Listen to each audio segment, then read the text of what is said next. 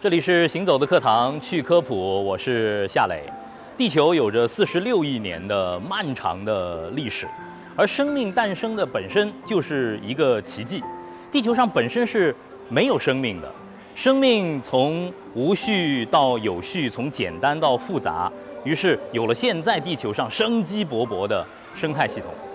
而在地球漫长的过程当中，有一段时间，在两点四五亿年前到六千五百万年前，有一种生物统治了地球，它就是恐龙。呃，我想在你的成长过程当中，不管你是男孩还是女孩，相信你一定会对恐龙感兴趣，你一定会对恐龙有着无数的问题。恐龙究竟是怎么样产生的？有多少种不同的恐龙的种类呢？恐龙又是怎样奇迹般的从地球上消失的？今天呢，磊哥就来到了上海自然博物馆。今天呢，我们的科学导师黄玲丽老师将和孩子们一起走进恐龙的世界。哎，黄老师您好，小朋友们大家好，我是磊哥。你们平时来过自然博物馆吗？来过自然博物馆，是不是挺喜欢恐龙展区的？我相信你们已经有关于恐龙的一些知识在自己的心里吗？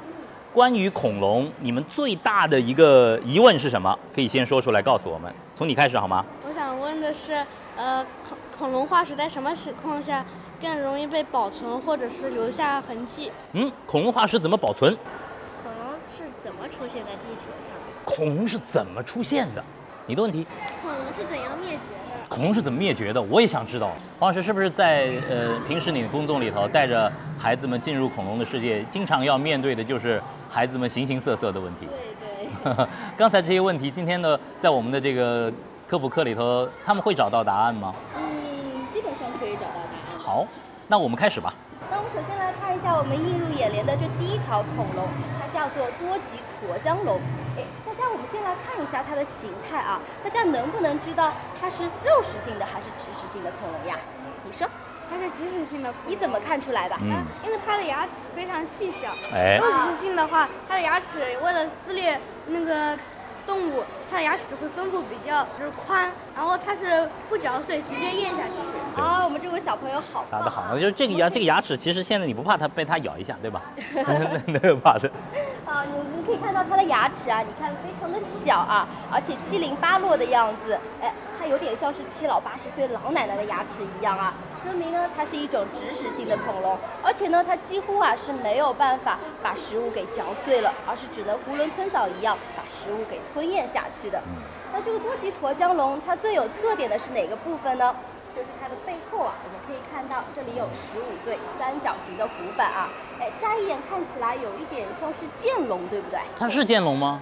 它呀，其实和剑龙还是有区别的，因为这个多棘驼江龙呢，它的背部啊，它是没有大型的椎骨的，所以呢，没有办法把它的头抬起来，只能去取食一些低矮的植物。好，我们再来看一下我们眼前啊，也给大家呈现了一些恐龙蛋。诶，那么我们眼前你看，既有这些圆形的恐龙蛋啊，也有旁边的长形的恐龙蛋。那么能不能通过恐龙蛋的形状，知道它是肉食性的还是植食性的呢？可以，可以。那你们猜猜看，你们觉得这个圆形的它是肉食性的还是植食性的？肉食性的。啊，你觉得是肉食性的？啊，你觉得是植食性的？啊，嗯，因为你说，因为肉食性的话，它那个通常脖子没有脖子和尾巴没有那个植食性的动物那么长，所以可能会远那个窄一点，啊短一点。但我们科学家发现啊，大多数呢植食性的恐龙蛋是这种圆形的，而肉食性的恐龙蛋啊是那样长形的。恐龙会孵蛋吗？恐龙啊是晚期的一些恐龙，比如说我们之后会看到的窃蛋龙啊，它呢会有孵蛋的这样的一个行为。哦，一开始的话就生下来就放在自然环境里了。对对对，自生自灭不了，对。所以呢，对于其实这种爬行动物来讲啊，如果说啊、它们不好好的去保护自己的蛋，其实呃有可能有一些蛋就被其他的恐龙吃掉了，甚至呢有可能啊它就被其他的恐龙给踩碎了。小朋友们知道最早的恐龙化石是哪个国家的科学家发现的呢好像是英国的。？Yes, correct。英国的科学家在19世纪第一次发现了恐龙的骨骼化石，一开始以为是蜥蜴，但最后确认啊，它是远古的一种古代的生物，就像黄老师说的，呃，被命名为恐龙，恐怖的蜥蜴。这条恐龙啊叫做爱德蒙顿龙啊。我们来观察一下这个爱德蒙顿龙，它的嘴巴，大家觉得它的嘴巴像什么呀？哦，扁扁的、平平的，像鸭子一样，对不对？所以呢，我们也把它称之为美洲的鸭嘴龙。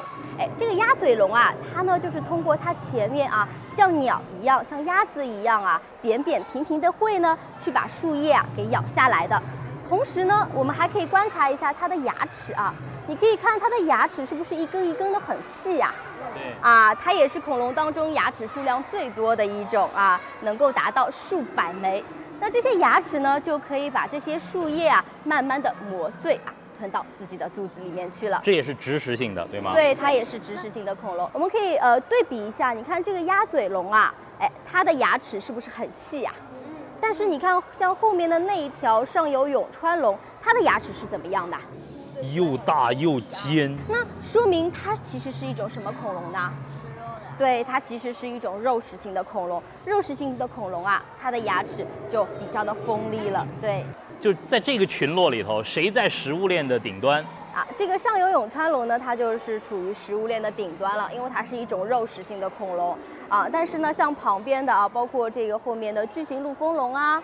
啊，这鸭嘴龙啊，还有后面的许氏陆丰龙啊，它们呀就是处于这些肉食性恐龙的下一层了。像我们眼前看到的这个小型的恐龙啊，它叫做五彩冠龙啊。哎，大家能不能从它的形态结构上面找到一些蛛丝马迹，知道它的名字的来源啊？啊，就是它头上有个冠。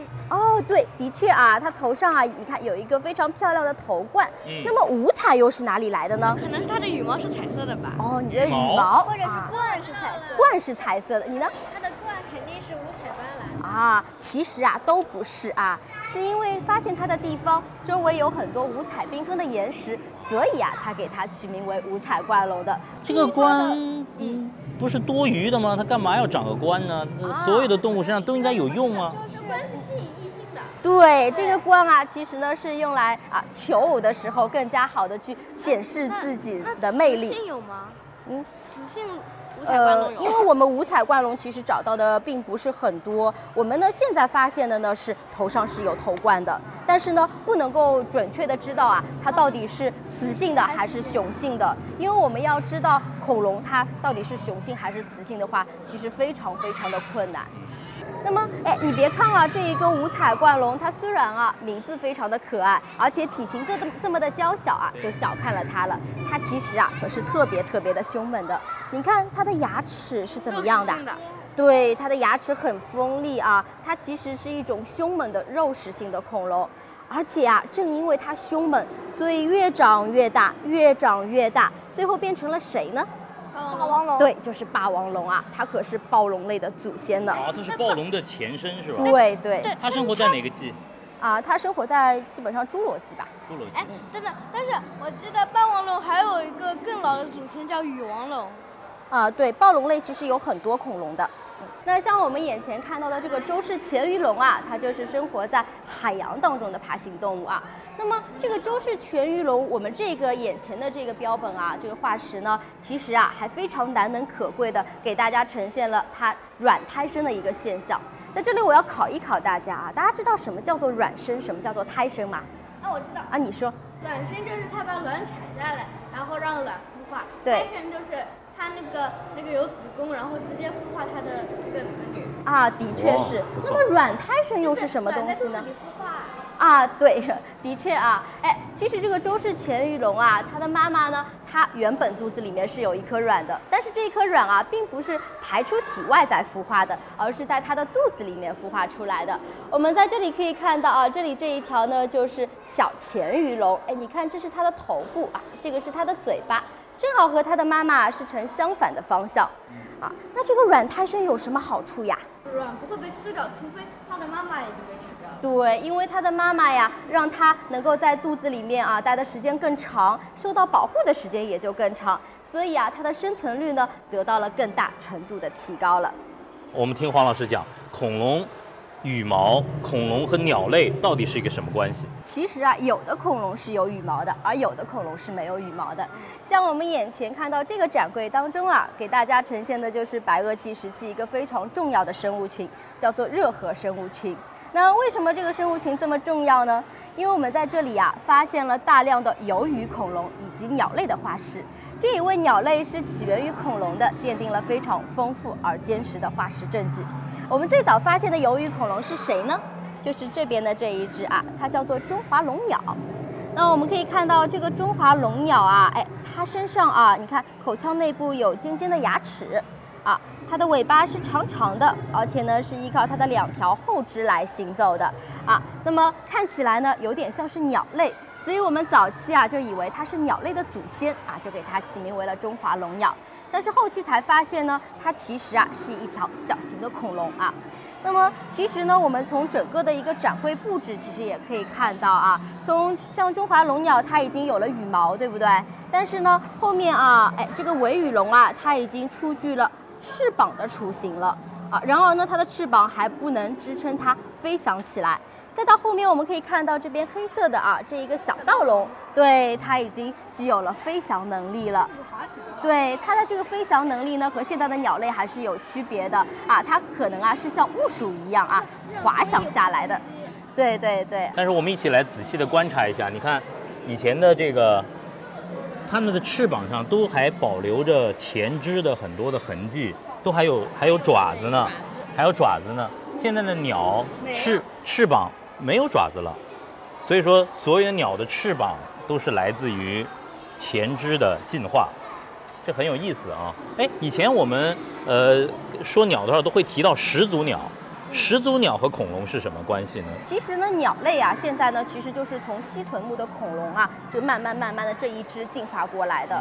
所以呢，它其实也是这一支进化过程当中的呃一个部分。那教练，这只怎么叫？这只是霸王龙吗？这只是霸王龙。霸王龙。嗯。我们也把它称之为雷克斯暴龙。雷克斯暴龙，这个雷克斯啊，其实在拉丁语中的含义是国王的意思，可见呢，它在白垩纪时期可是属于称王称霸的地位了。像我们可以看一下它的嘴巴啊，你看它的嘴巴很大，对不对？而且啊，口腔内部的牙齿啊也是又大又锋利，它呢是呈锯齿状的，而且呢，锯齿状的牙齿上啊还有棘，所以呢，小型的恐龙被它一咬呢，就会被它一咬为二了。而大型的恐龙被它一咬啊，也会受到致命的重创而无法动弹啊，所以对对失血过多，所以呢啊，如果说我们能够穿越时空来到白垩纪时期的话，看到这个霸王龙啊，一定得赶紧挖个洞躲起来。当时的这些哺乳动物啊，它们其实都是躲在洞穴当中不敢出来的。所以呢，如果是我们的话啊，看到这么强有力的对手的话呢，呃，我们还是不要惹它为妙。这个四驼龙呢，我们可以看到它的这个形状啊，是不是有一点像是鸵鸟啊？嗯啊，那么所以呢，才给它起了这样的一个名字的啊。而且呢，它是恐龙当中跑得最快的，它每个小时能够啊，这个时速能够高达八十千米。这只好可爱啊！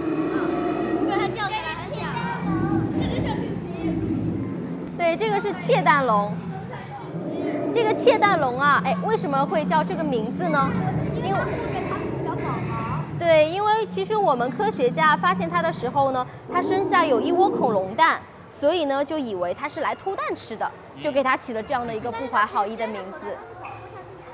对，但是呢，后来才发现，它其实生下的恐龙蛋当中有小型的窃蛋龙正在孵化出来，说明它其实在保护自己的宝宝。对，就刚才黄老师说，就是它会孵化的，就是窃蛋龙。对对对，它会去保护自己的宝宝的。而且它有毛发。对，因为我们科学家发现它身上其实是有这样的一些毛发的，就给它做了这样的一个复原，这是一个机电模型。但是这个护蛋龙啊，它其实很冤枉啊，哎。它这个名字已经被命名了之后就不能再改了，所以啊，他就只能一直背着这个黑锅，叫做窃蛋龙，一直到现在了。那我那我怎么在书上看到过有些有些恐龙的名字被改过？嗯，但是它真的被确定下来之后，特别是它的拉丁文被确定下来之后呢，就不能再改了。生命本身是一个奇迹。呃，探索和认识生命的过程，我觉得是学习过程当中最美妙，也是呃必须的一个篇章。今天呢，我和五位小朋友一起走进了恐龙的时代和恐龙的世界。不知道我们内心的那些问题有没有得到解答，还是又生发出了新的、更多的问题？但是探索是充满乐趣的，生命是特别奇妙的一件事情。学习的过程，探索生命的过程，我相信也是在我们的一生当中求学经历当中不可缺少的一部分。让我们一起在科学的世界里遨游吧！我们下次节目再见，拜拜，拜拜。